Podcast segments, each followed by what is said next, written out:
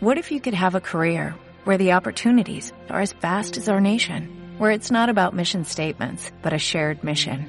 At U.S. Customs and Border Protection, we go beyond to protect more than borders, from ship to shore, air to ground, cities to local communities. CBP agents and officers are keeping people safe. Join U.S. Customs and Border Protection and go beyond for something far greater than yourself. Learn more at cbp.gov/careers. Estás por escuchar un podcast exclusivo de Radio Anáhuac.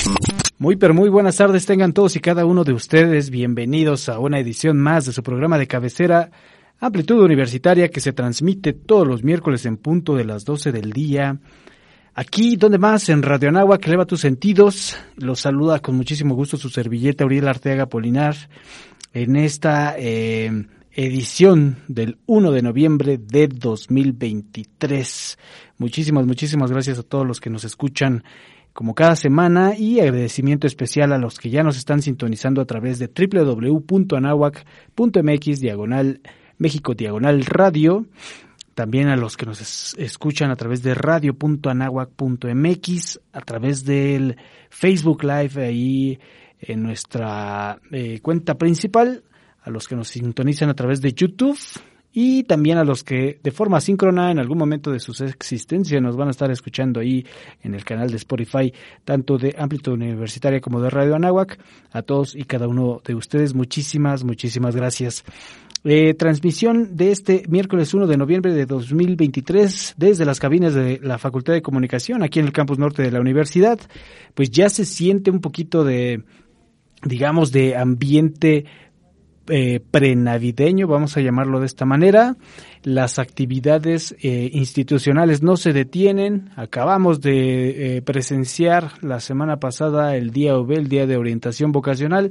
Acabamos de concluir también la Feria de Empleo 2023 que em, pues vuelve a la presencialidad luego de que el año pasado pues por situaciones pandémicas em, se llevó a cabo de manera eh, virtual, aunque eh, la feria de o las diferentes ferias de empleabilidad que organiza la coordinación de empleabilidad pues ya se venían haciendo de forma presencial aunque pues digamos en menor magnitud. Por ahí ya tuvimos eh, oportunidad de platicar con Dani Morales de la coordinación de empleabilidad platicando justamente de algunas eh, ediciones de esta feria que se llevaron a cabo con la alcaldía Álvaro Obregón, también algunas que se llevaron, algunas ferias de empleabilidad para personas con discapacidad que se llevaron a cabo presencialmente en Campus Sur, pero digamos la, la joya de la corona, digamos el gran evento de la feria de empleabilidad eh, concretamente, pues se llevó a cabo el día de ayer aquí en los en el campus norte de la universidad con bastante ajetreo, bastante gente, bastantes invitados e involucrados.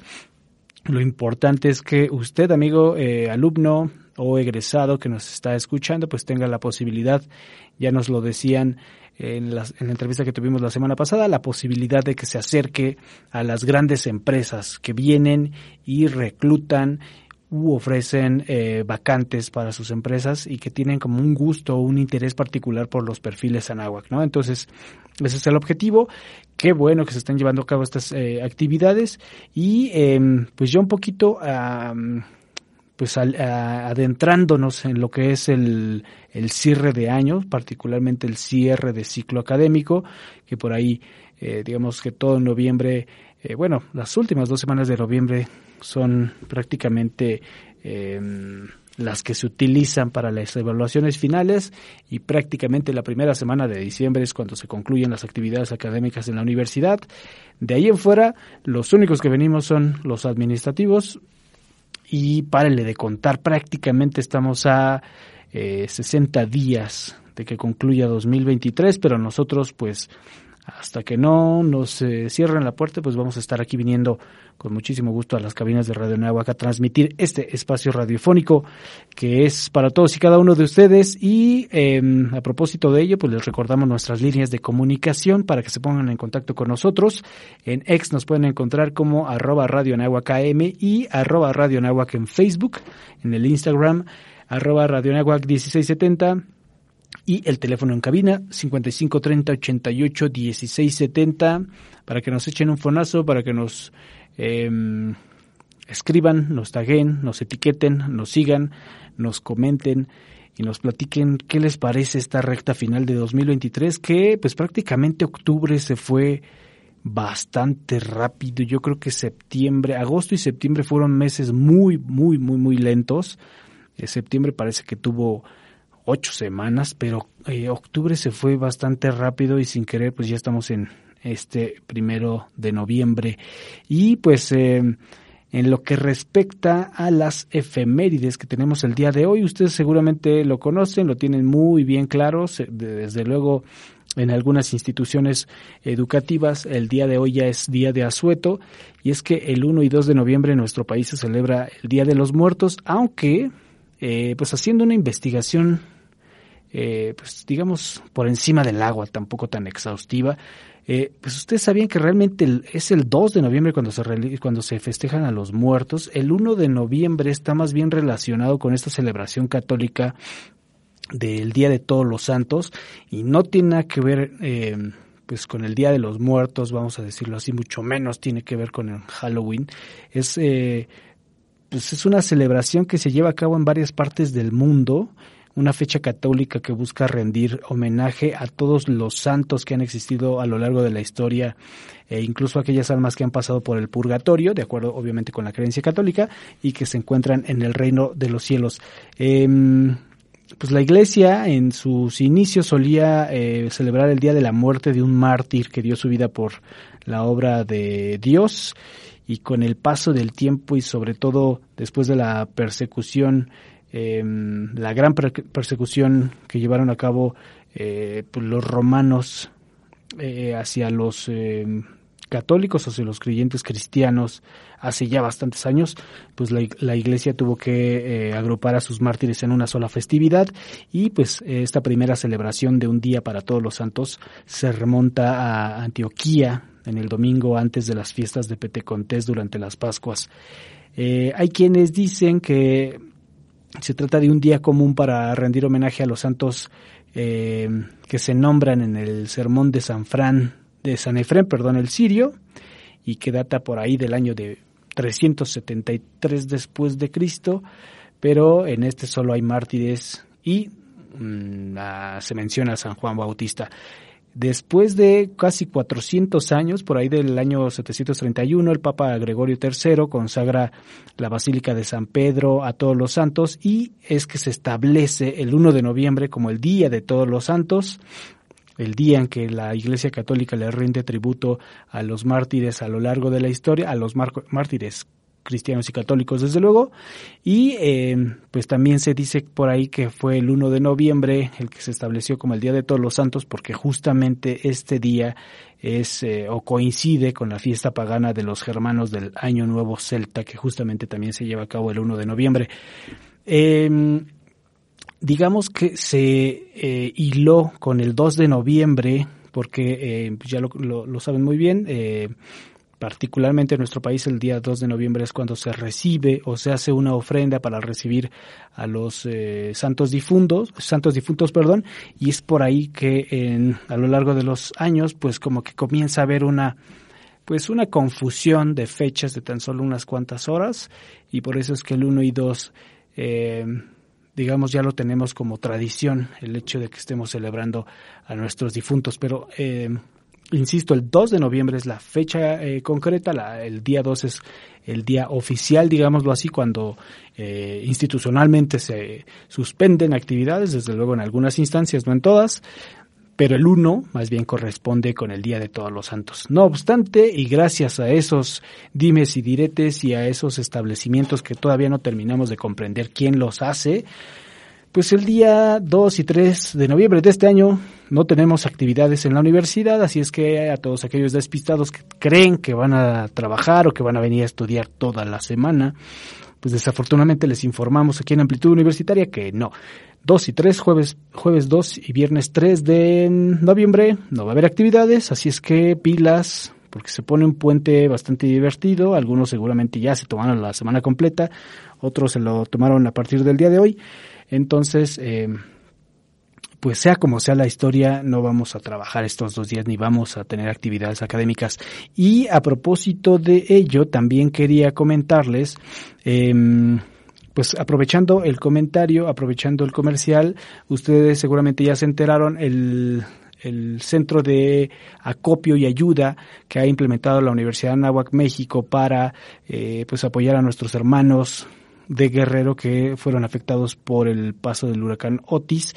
Eh, se implementado desde la semana pasada. El día de ayer, el día de antier, perdón, el lunes se anunció que el centro de acopio de Campus Norte se reubica al estacionamiento E2, lo que ustedes conocen como el Palacio, en los niveles 2 y 3 de este edificio. Y el del Campus Sur, bueno, pues ese se mantiene sin cambios, ese se mantiene en la explanada central del Campus Sur, solo que por justamente por esta eh, suspensión de actividades el día 3 y 4. En el campus norte se van a estar recibiendo donativos de lunes a miércoles de 9 a 7 de la noche como se hace regularmente, pero el día jueves 3 de noviembre se van a recibir solamente de, de 9 de la mañana a 4 de la tarde. Esto en el campus norte, insisto, de lunes a miércoles de 9 a 7 de la noche y el jueves de 9 a 4 de la tarde. Y en el campus sur únicamente va a haber uh, eh, recepción de acopio, recepción de donativos, el de lunes a miércoles en el mismo horario, de 9 a 7 de la noche. Entonces, para que se pongan ahí al tiro con los horarios, Afortunadamente está llegando muchísimo apoyo, eh, sobre todo externo, de vecinos, de familiares, de los miembros de nuestra comunidad universitaria. Y eh, nosotros no tenemos ahorita alguna, eh, digamos, una fecha límite creo que ASUA, Acción Social de la Universidad de Anáhuac, no ha establecido una fecha límite para recibir estos donativos y también importante mencionarlo, la Universidad de Anáhuac no se está haciendo cargo como tal de eh, pues el tema de, la logística de, de, envío de, de víveres.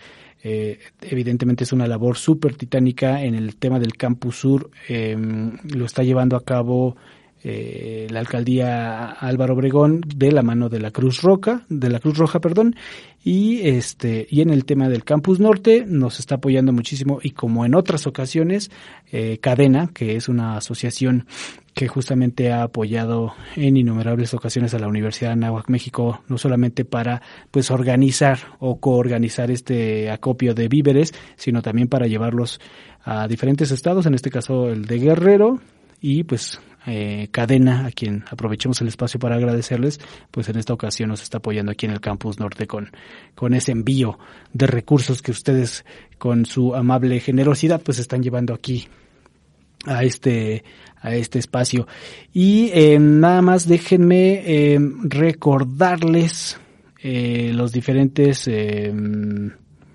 pues productos artículos que ustedes pueden eh, llevar o traer más bien a los al centro de acopio eh, si ha habido un cambio constante respecto de las primeros de las primeras horas de los primeros días eh, luego del paso del huracán Otis porque eh, las autoridades responsables allá en Guerrero se han dado cuenta que sí existe una rotación de artículos y hay más artículos de los que eh, se esperaba, hay algunos que ya no son necesarios y otros que se suman a la lista.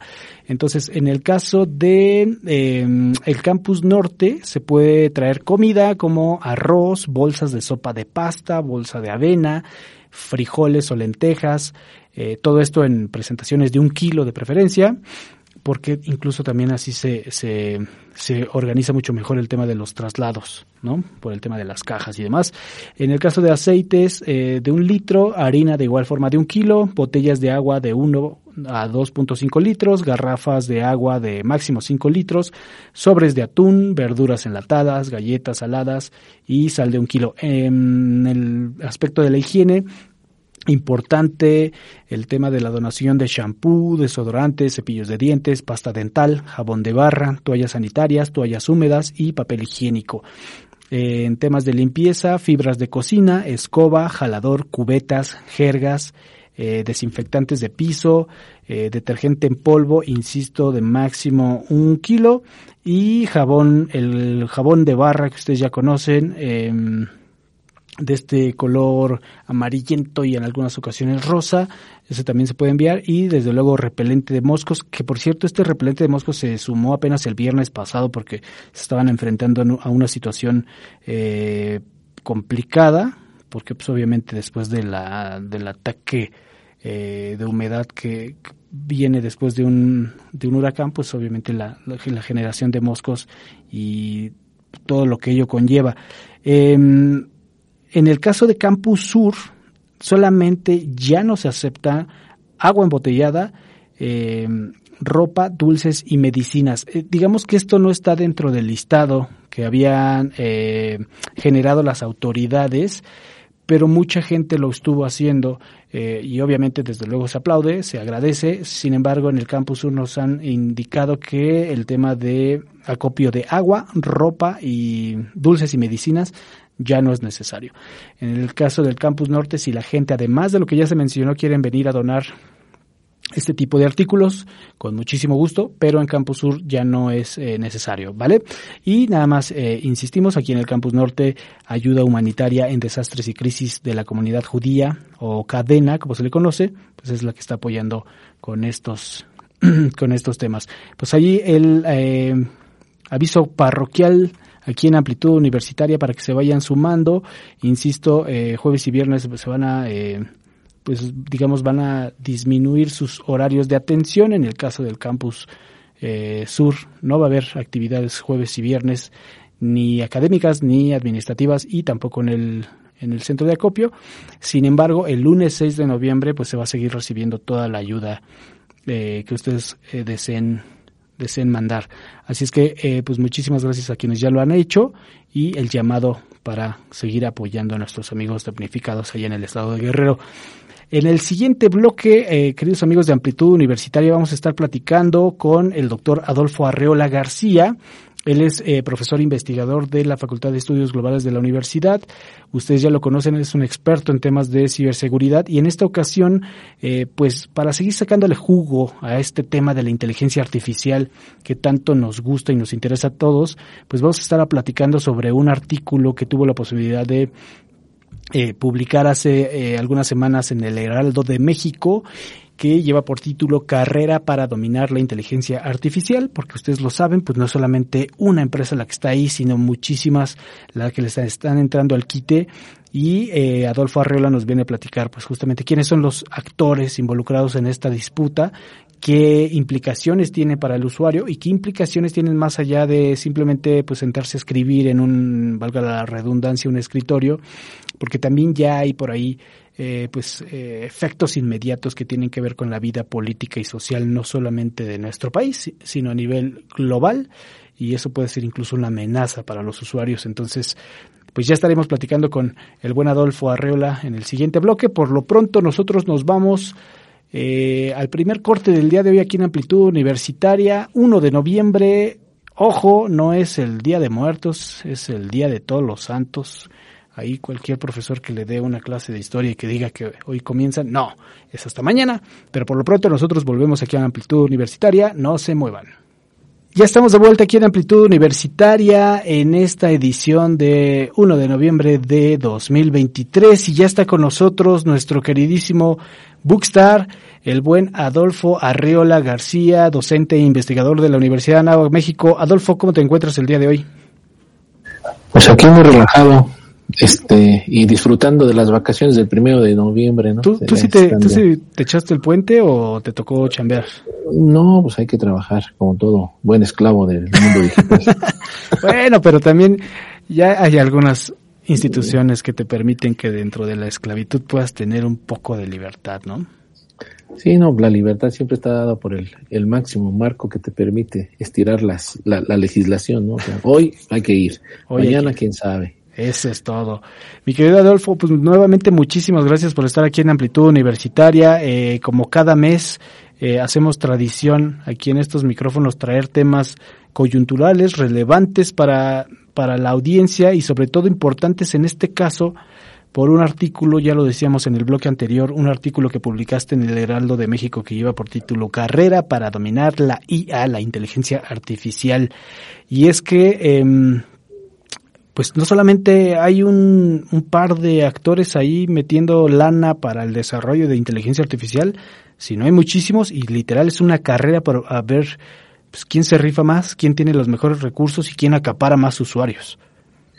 Eh, pues sí, básicamente, eh, pues no son solamente compañías las que están trabajando el tema de la inteligencia artificial y su y su dominio. Bueno, más que dominio vamos a llamar el control, ¿no? El control, el control de todo lo que es sector de desarrollo investigación de inteligencia artificial.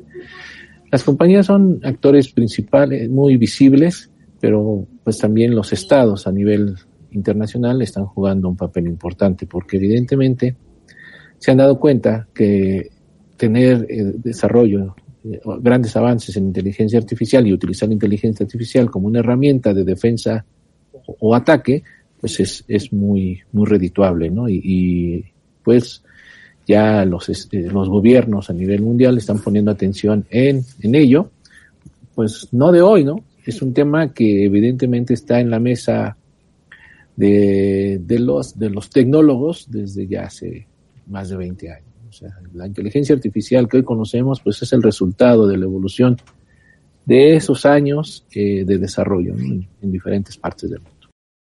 Hay, desafíos económicos porque pues de dónde sacamos dinero si pues de repente ni para los desastres naturales nos alcanza, ¿cómo vamos a poder tener para eh, visualizarnos ¿no? como un ente líder en el desarrollo de inteligencia artificial? Ese por un lado. Desarrollos administrativos o desarrollos más bien, vamos a decirlo así, de, cuestiones de desarrollo de capacidad, eh, capacidad em, humana o del desarrollo de capital humano, pues lo tenemos. ¿De dónde vamos a sacar nuestros especialistas en inteligencia artificial si no tenemos profesores que sean capaces de enseñarnos eh, temas de inteligencia artificial? Hay, ¿no? No digo que no haya, o sea, hay, pero no hay en la cantidad quizá que se necesita y en, en, el nivel, en el nivel quizá que se encuentra en algunos otros lugares del mundo. Es decir, tenemos unos grandes desafíos para atraer gente con las capacidades o formar gente con las capacidades necesarias para desarrollar de manera rápida y eficiente nuestro sistema, nuestros nodos de hacer inteligencia artificial. Desafíos desde el punto de vista de la seguridad, pues bueno, ya desde el punto de vista geopolítico, la inteligencia artificial ha tomado gran, eh, un, un, papel eh, preponderante en los sistemas de defensa. De hecho, ya lo podemos ver con las armas autónomas, los drones y esto. Si no hubiera inteligencia artificial en las cuestiones de defensa, pues estaríamos eh, ahí este, perdidos, ¿no? O sea, o estarían perdidos. las nuevas, las nuevas guerras se, visualiza que serán a través de las máquinas, es decir, pues la inteligencia artificial va a jugar un papel muy importante. Es, es un gran desafío cómo poder utilizar la inteligencia artificial eh, pues principalmente de manera defensiva, ¿no? O sea, no necesariamente para, para ser ofensivos, pero pues este, desarrollarla. Lo podemos ver eh, en el caso de, de, los conflictos recientes, pues ha habido uso de drones para, para atacar y defenderse, pero también para eh, formar el escudo protector de algunos de los que están en conflicto, ¿no? O sea, es, la inteligencia artificial es fundamental para, para ese escudo protector. Eh, desafíos éticos, pues también tenemos por ahí, ¿no? O sea, la verdad es que es que lo quizá que más preocupa, porque pues la inteligencia artificial es una herramienta, es una emulación del, del actuar humano que puede irse con esos vicios y esos defectos que tiene el ser humano. Y además el ser humano puede profundizarlos, porque el reto es cómo utilizar la inteligencia artificial para beneficio del ser humano y no principalmente para dañar al ser humano o suplir al ser humano o controlar al ser humano. Es ahí donde pues se está poniendo el dedo en la llaga a nivel internacional, particularmente en los desafíos éticos, ¿no? Porque pues todo lo demás eh, va, va vinculado.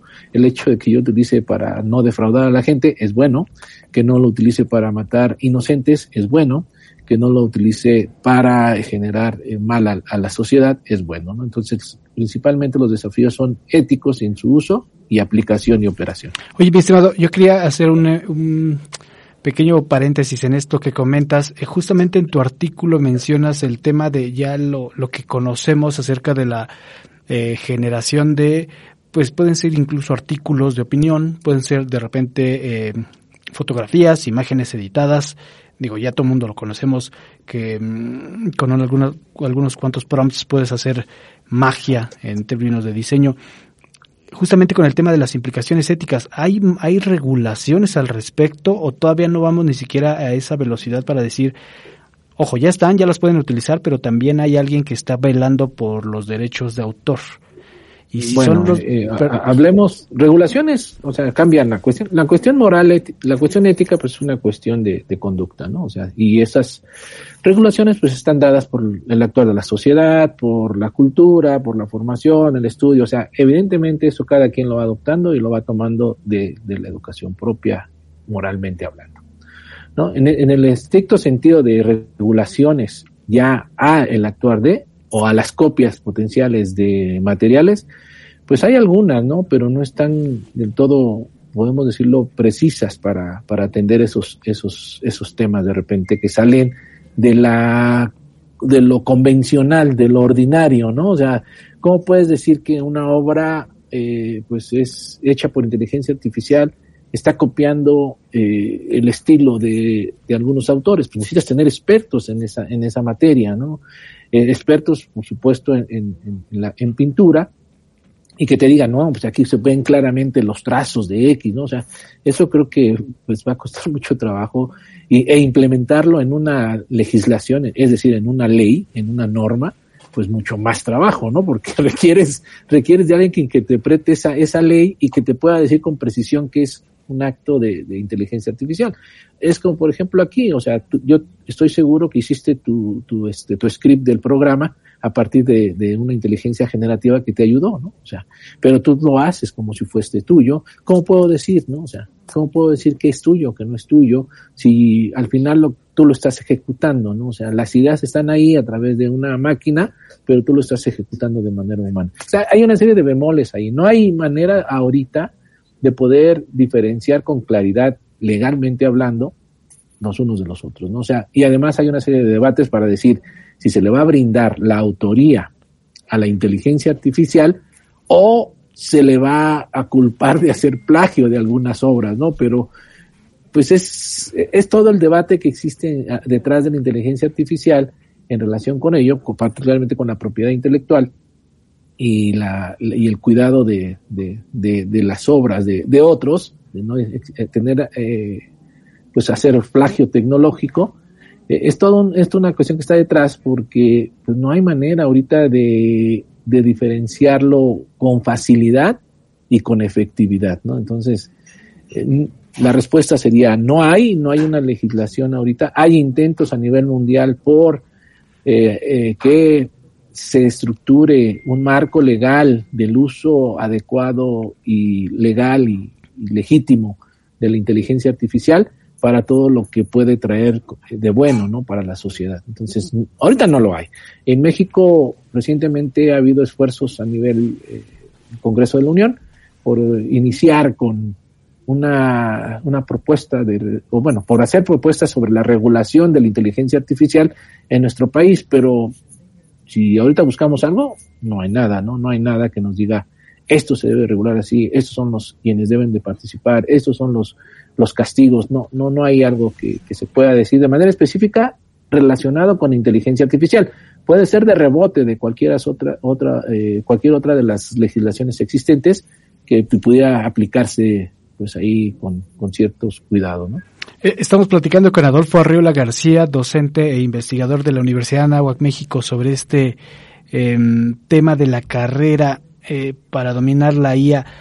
Em, mencionabas al inicio de la entrevista, Adolfo, que eh, pues los gobiernos también tendrían que estar involucrados en este impulso al desarrollo de la inteligencia artificial, no solamente desde la parte de invertir lana para que los investigadores científicos vayan y generen o vayan y experimenten, sino también para que desde la trinchera interior, es decir, desde las academias, pues se generen también eh, expertos en la materia, tanto los alumnos como desde luego los docentes.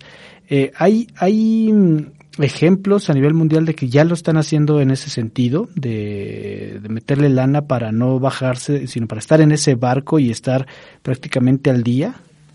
Sí, sí, sí, sí. O sea, por supuesto que las potencias tecnológicas, y aquí vamos a señalar dos, dos líderes mundiales, están en competencia, que de hecho incluso hacen pensar en, en lo que se conoce como la, la guerra, la guerra fría de la inteligencia artificial, ¿no? O sea, que son este China y Estados Unidos. Quien ha entendido perfectamente el valor y, el poder que te pudiera dar la inteligencia artificial, pues han sido estos dos grandes actores, principalmente China. Principalmente China fue el, el que de inicio, de origen, eh, incluso presentó su plan, ¿no? Su plan de desarrollo e inversión de inteligencia artificial eh, por allá del 2016, 2017, para llegar al, pensar que iba a ser en el 2030, ¿no? Ellos iniciaron con eso de, de la promoción desde el Estado, desde el gobierno mismo, del uso de inteligencia artificial, por supuesto, con algunos eh, este, casos que, que, son criticables, ¿no? O sea, el control social, este, la supervigilancia, el autoritarismo, etcétera, sí, pero también con una visión muy estratégica de que es, es el, el dominio de la inteligencia artificial los puede poner en el escenario internacional como líderes mundiales, ¿no? O sea, también hay que considerar esto. China sí lo, sí lo, perci sí lo percibió, sí lo visualizó como un, un, elemento estratégico para su desarrollo nacional y despertó a, a, otro gigante, ¿no? Estados Unidos, que tomando el ejemplo de China y viendo lo que pudiera, lo que China estaba este, proyectando, pues empezó también a hacer lo, lo propio, ¿no? Empezó a preocuparse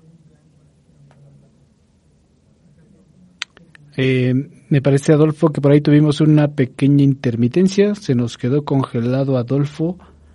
No sé si está sacando información sensible y por eso ya está empezando a tener ahí eh, un hacker. Pero bueno, nosotros seguimos aquí en Amplitud Universitaria y al parecer tuvimos un pequeño problemita técnico con el buen Adolfo. Eh, pero importante esto que comenta acerca de de la intervención de los mismos estados, no solamente las empresas eh, o las instituciones privadas que se encargan de el mayor de los desarrollos tecnológicos a nivel mundial, eh, ustedes los conocen perfectamente, pues de un lado está em, al menos en la parte de inteligencia artificial, la que conocemos, la que con la que estamos empapados últimamente, pues es Microsoft y eh, Google, ¿no? Que por ahí también en la herramienta de OpenAI, que es justamente la que ha desarrollado ChatGPT y DALI, Em, con sus productos estrella. Eh, sin embargo, también ya entran otros actores o deberían entrar otros actores a la discusión y no solamente a la discusión, sino también a la inversión, como lo comentado fue el tema de, de los estados, de los gobiernos.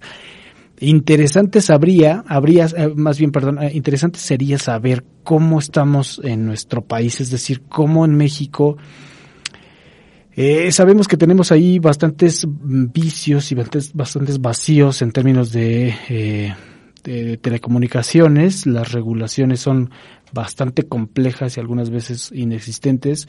Y, pero ¿qué tanto estaríamos haciendo nosotros eh, o qué estaría tanto qué, tanto estaría haciendo nuestro gobierno para pues no quedarse atrás ya lo hemos platicado en otras ediciones de amplitud universitaria y platicado justamente con el buen Adolfo eh, la democracia del de el acceso a las tecnologías y cómo eso incluso eh, en términos sociológicos pues te, te, implica un, un, atraso o un desequilibrio en el desarrollo social por igual porque sí hay gente que eh, a estas alturas del partido pues sigue sin tener acceso a internet ¿no? O es más, en, vamos a un tema más crítico, siguen sin tener acceso a la electricidad en pleno 2023 y cómo podríamos pensar que eh, el simple acceso a este tipo de tecnologías eh, podría democratizarse si no tenemos esos em, servicios básicos cubiertos por parte de los gobiernos, por parte de los estados. Em, y lo decía muy bien Adolfo, eh, pues definitivamente se necesita no solamente inversión para desarrollo, para investigación, sino también para permitirle a las personas el, el, acceso a este tipo de, herramientas. Ya está por acá de nueva cuenta el buen Adolfo Arreola, mi querido Adolfo. Siempre tienes ahí una intermitencia, yo creo que sí. hay, algo, hay algo raro aquí ya. Considero que este sí somos objeto de, de algún tipo de boicot tecnológico, amigo. No, pero este, estoy viendo que, que con tu programa, con el stream, ya se la batería de mi computadora se, se consume demasiado rápido, ¿no? O sea, ahorita lo que pasa es que, el, el, problema es que tenemos demasiada audiencia, entonces este yo creo nos, un consumo de datos extremo. No, no, no, pero pero, podemos retomar el tema. Mira, sí, estaba diciendo que Estados Unidos que Estados Unidos pues puso también las barras a remojar cuando vio que China eh, tenía un desarrollo importante y una visión, ¿no? O sea, eh, eh, una estrategia de desarrollo de inteligencia artificial. Eh, sabedores de, de, ello, de que pues la inteligencia artificial sería el elemento que va a brindar la superioridad a, nivel mundial, ¿no? O sea, eso se remarca con el hecho de que también el señor Vladimir Putin expresó que en controle la inteligencia artificial pues va a controlar al, al, mundo, ¿no? Que es una de las fórmulas que por ahí presentó. Entonces Estados Unidos puso sus balas a remojar, se dio cuenta que había que invertir en ciencia y tecnología y pues empezó a, igualmente a hacer desarrollos e inversiones en inteligencia artificial. Se puso a trabajar con sus grandes compañías tecnológicas y han ido poniéndose a la par de lo que está haciendo China, ¿no? O sea, no en el estricto sentido. Dime. Perdóname, mi querido Adolfo, eh, nos vamos a ir al, segundo corte del día de hoy aquí en Amplitud Universitaria. Eh, te invito a que te quedes para seguir platicando de este tema y para concluir justamente lo relacionado con este artículo. Em, así es que eh, seguimos aquí en Amplitud Universitaria con el buen Adolfo Arreola García. No se muevan, ya volvemos. Ya estamos de vuelta aquí en Amplitud Universitaria. Mi querido Adolfo Arreola, nuevamente muchísimas gracias por estar aquí con nosotros platicando sobre la carrera de eh, para dominar la inteligencia artificial. Me, me, me gustó el, el, concepto que manejaste en el bloque anterior, mi querido Adolfo, sobre la nueva guerra fría en este tema. Es un hecho que se está viviendo, eh, es decir, va a haber implicaciones em, pues como cualquier guerra fría, no tan tangibles, pero inmediatas para los usuarios de a pie, o esto va a tener, va, va, va, em, va a tener un poquito más de tiempo, va a conllevar más tiempo. Mm, pues yo, yo creo que ya la estamos viviendo, ¿no? O sea, y finalmente no es un término mío, es un término que está en la red, o sea, ahí lo podemos buscar, lo podemos, para no, no agenciármelo, ¿no? No quiero ser partícipe de un plagio. Es un tema, es un, es un, este, ya un hecho que se está viviendo porque pues vemos la carrera tecnológica que tiene China y Estados Unidos. Esa competencia que no es solamente económica hoy y que es eh, lo que, lo que está pues predominando en, en el ámbito internacional, no solamente es económica, sino es tecnológica si te has fijado o si hemos estado atentos a las noticias, eh, las últimas sanciones no han sido económicas en contra de China por parte de Estados Unidos, han sido de carácter tecnológico, pero también de China tampoco han sido económicas, sino también han sido de carácter tecnológico e incluso de insumos, ¿no? O sea, eh, hay una guerra, una guerra de poder, una guerra por conocer quién tiene más saliva y come más pinole ¿no? A nivel internacional, este, así trivialmente hablando, entre China y Estados Unidos. Se están haciendo, pues, pequeños, eh, pequeñas invitaciones eh, a ver qué tanto puedes resistir y qué tanto puedes hacerme, ¿no? Y cuál sería tu plan. Es como en los, eh, en los encuentros de box nos estamos probando a ver cuál, cuál es el, tu mejor golpe, ¿no? O cuál es tu, tu estrategia a seguir como en hace que fue antes de pandemia, durante pandemia que eh, TikTok comenzó a detonar brutalmente esta empresa que finalmente, bueno, esta aplicación que finalmente tiene origen asiático y que en Estados Unidos tuvo un freno, hubo un bloqueo, ¿no? Que no le permitían a, al usuario, eh, bueno, sí descargar, pero no tenía la cobertura, vamos a decirlo así. Este tipo, a este tipo de bloqueos te refieres, digo, lo estoy hablando en términos muchísimo coloquiales. Sí, y e, evidentemente es uno de ellos. ¿Por qué? Porque la inteligencia artificial se nutre de, de datos.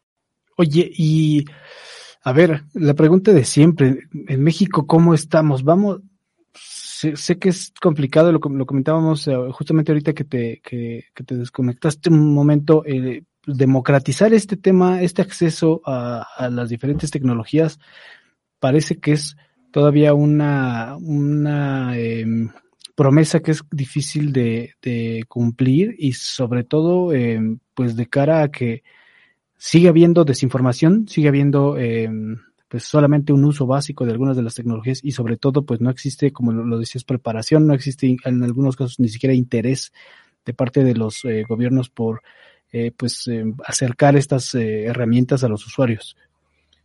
Bueno, mira, los en nuestro país, ¿cuál es el caso? Pues el caso, bueno, no solo en el país, sino en todo el mundo, lo que se ve es una, más bien una, una profundización de la brecha digital. ¿Por qué? Porque hay unos que tienen un gran desarrollo, utilizan mucho de estas herramientas, la implementan en su vida diaria, pero hay otros que pues ni a, dispositivo digital llegamos, ¿no? O sea, Entonces tenemos una serie de problemas. Y de ahí pues vamos a, la cuestión de infraestructura.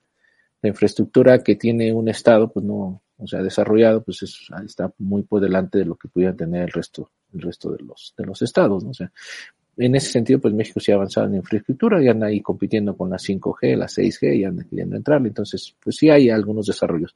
Pero no ha sido la democratización de la tecnología, ¿eh? O sea, más bien la tecnología ha venido a generar una brecha más profunda entre aquellos que pueden tener acceso a y los que no la tienen, lo cual pues habla ya de, de, de, per se de una no democratización de, de, este, de este acceso a, ¿no? ¿Cómo le vamos, cómo podemos hacer como Estado mexicano para que todos tengan acceso a medios de comunicación con inteligencia artificial o instrumentos con inteligencia artificial? pues el Estado los tiene que brindar, los tiene que proporcionar, o tiene que haber facilidades por parte de la iniciativa privada para que esto se incorpore y pues de alguna manera empiecen a funcionar con inteligencia, inteligencia artificial, algunos, algunas acciones, algunas actividades. Pero también desde el punto de vista de la, de la educación, pues las escuelas deberían de incorporar si eso es lo que se busca. Sin embargo, pues es todo un dilema, ¿no? Ya, ya hemos mencionado aquí que el hecho de que tengamos la tecnología no nos hace mejores seres humanos. O sea, ¿Por qué? Porque no hemos aprendido a que la tecnología está hecha para brindarnos bienestar. A veces lo que hacemos es que buscamos suplir con la tecnología nuestras deficiencias o suplir a otra persona, ¿no? Que esos son los grandes riesgos que tiene la inteligencia artificial. La pérdida de, de pues de fuerza laboral, ¿no? O sea, cómo vamos a implementamos inteligencia artificial y cómo y, desplazamos al ser humano en esas en esas actividades, ¿no? ¿Cómo vamos a equilibrar ese detalle? Wow, interesantísimo esto último que comentas, em, que justamente la tecnología no te hace mejor persona y hay personas que sí creen que, las, eh, que la inteligencia artificial o algunas herramientas de telecomunicaciones te pueden hacer mejor o al menos, pues tal vez no mejor, quizás más apto, ¿no? En algunos, en algunos aspectos. Bueno, lo que hace esta, hablando ya de inteligencia artificial, lo que viene a hacer sus propósitos es eficientar la producción, ¿no? O sea, hacerte más eficiente, hacerte más, eh, o sea, ayudarte a potencializar tus capacidades, pero eso es, eso es lo que, lo que se dice, ¿no? O sea, de repente, pues la inteligencia artificial eh, tiene tantas posibilidades y es tan, tan, pues escalable, que pues supera por mucho tus capacidades y al superarte por mucho tus capacidades, pues tú sales sobrando, ¿no? O sea, eh, la, la, idea es que viniera a apoyar lo que tú haces, pero en muchas ocasiones lo que ha hecho es suplir lo que tú haces. ¿eh? Eh, el clásico, clásico ejemplo quizá ahorita que tengo en mente, pues es la operadora, ¿no?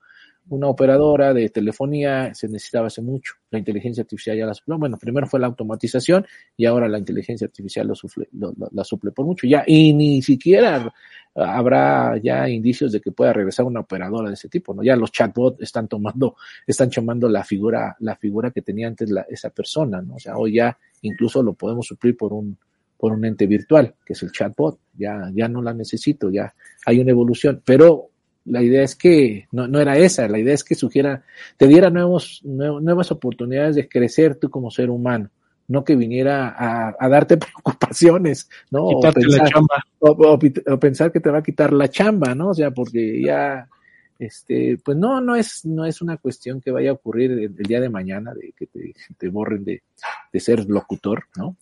O, o, de ser este, la persona a cargo de un programa, pero pues puede ocurrir con el paso del tiempo, ¿no? O sea, si buscamos que todo sea automatizado y que en ese camino está la transformación digital, de que todo sea potencialmente eh, sensorizado, es monitoreado, pues eh, cualquier actividad se va a poder eh, digitalizar, ¿no? Si lo vemos estrictamente. ¿Es posible? Sí, pues cualquier actividad pudiera ser eh, transformada en, eh, en, algo automático, automatizado, ¿no? O sea, y, eso, y para automatizar los procesos, pues necesitas y vas a requerir mucho de sensores, por un lado, y por otro lado de grandes computadoras y de programas de algoritmos de inteligencia artificial superpoderosos, ¿no? Que, que sean capaces de, de actuar pues ya cada vez más cercano a lo que hace el ser humano, ¿no? Oye, eh, Adolfo, estamos platicando con el buen Adolfo Arreola, el Bookstar de la Universidad de Nueva México, docente e investigador. Em, en esta carrera de la inteligencia artificial, ¿cómo la ves en el mediano plazo? Eh, tú como experto, ¿qué vislumbras ahí en, en, el, en esta guerra fría de, de las potencias y sobre todo las empresas que pues eh, sale una anunciando una novedad y la otra ya, ya la tenía preparada y también la anuncia y va ahí un teje y maneje de pues de anuncios que el usuario lo tiene maravillado, pero no sé qué tantas implicaciones pueda tener y cómo se puedan ver en 5 o 10 años. Pues evidentemente eh, lo que sí se puede visualizar es que pues va la, la brecha digital se va a seguir profundizando, ¿no? Los que manejan y cuidan mucho de la inteligencia artificial van a seguir, o sea, es, un, es una cuestión de efecto multiplicador, ¿no? O sea, tú haces una inteligencia artificial, esa inteligencia artificial aprende, te da más capacidades y te da más oportunidades de crecer, ¿no? O sea, conforme la vaya desarrollando la inteligencia artificial, ellos van a tener mayor, mayores, mayores capacidades. Eh, entonces se va eh, en el mediano plazo a, a, profundizar la brecha, la brecha digital el uso de la inteligencia artificial por unos y el poco uso por otros, ¿no? Eso va a llevar, por supuesto, a que tengamos otra vez una división muy, muy marcada entre aquellos países desarrollados y los países en vías de desarrollo, ¿no? O aquellos que definitivamente pues no estamos desarrollados para. Pero también políticamente hablando, pues podemos hablar de que pues tiene, eso llevaría ya en un caso extraordinario, no en el mediano plazo, pero sí quizá en el largo plazo, pues, a tener a, maestros y esclavos, que ya hemos hablado un poquito de, hemos traído el tema esto, ¿no? De los maestros de, la era digital y los esclavos de la manera de la, de la era digital. Seguiremos siendo consumidores de, de los productos de otros y pues eso deberíamos de estarlo pensando, cambiar, ¿no? O sea, sin embargo, en el corto, en el corto plazo, pues nos sigo, nos, sigo viendo, al menos a la gran parte de la sociedad internacional, como consumidores de lo que producen los grandes este, eh, estados eh, desarrollados en inteligencia artificial. Vamos a ser una gran cantidad de consumidores y algunos pocos creadores de inteligencia artificial. Y en el mediano plazo, pues veo también un conflicto ahí bastante pronunciado por los insumos, por los insumos de la inteligencia artificial, que es ahí quizá donde va principalmente a generarse grandes eh, controversias e incluso conflictos internacionales. ¿A qué voy con ello? Pues que hay elementos esenciales como los circuitos integrados y de los circuitos integrados las tierras raras, que son aquellos insumos que son necesarios para generarlos. Entonces, quien posea las tierras raras y después quien posea la tecnología para cada vez más hacer más pequeños los circuitos integrados, pues son los que van a salir dominantes en esa carrera de la inteligencia artificial, porque pues la inteligencia artificial, el desarrollo de inteligencia se nutre de esas supercomputadoras, que ya podemos hablar de la computadora cuántica, ¿no? Que es de lo que quizá está detrás. Entonces también en el mediano plazo tendremos que ver un mayor desarrollo de la computación cuántica, ¿no? O sea, y quien tenga las computadoras cuánticas, pues otra vez va a tener el control de, de toda la sociedad internacional. No, hombre, esto, siempre que concluimos una charla contigo, mi querido Adolfo, aunque sea de inteligencia artificial, sea de ciberseguridad, sea de seguridad en tu casa, este, visualizamos un eh, episodio de Black Mirror o, vemos el final de Terminator 2. Pareciese que soy catastrófico, ¿no? Pero lo que traigo es, son alertas, ¿no? O sea, son alertas para que, pues, todo el ámbito social, político, económico, tome las medidas que tenga que, tomar, ¿no? Para, para ser precavido. O sea, evidentemente este tema de inteligencia artificial y su implementación en cualquier sector trae progreso, sí, sí, sí, sí, pero hay que, hay que, hay que utilizarlo de manera efectiva, prudente y teniendo en consideración los desafíos que vienen con ella, ¿no? Y los riesgos, o sea, esto que, que pues, estamos hablando, ¿no? O sea, es muy bueno. Evidentemente no estoy peleado con el avance tecnológico ni con el desarrollo de la inteligencia artificial, pero pues sí, desde mi perspectiva, de repente hay que poner eh, el dedo en las partes que pues pueden levantar algunas este, preocupaciones, ¿no? Y representar riesgos para, para los individuos. Perfecto. Pues muchísimas, muchísimas gracias, como siempre. Adolfo Arreola García, docente e investigador de la Universidad de Anáhuac, México, por traernos estos temas bastante em, pues bastante eh, complejos, de repente eh, uno podría limitarse a temas de inteligencia artificial y decir, ah, bueno, los chat, ¿no? Los generadores de, de imágenes, pero tienen implicaciones muchísimo más complejas. A mí sí me gustaría, Adolfo, aprovechar, invitar a los amigos del auditorio a que se chuten este artículo, que además está, es bastante breve, no es, no es tan, tan complejo. Eh, el título concreto es Carrera para dominar la inteligencia artificial, lo podemos decir.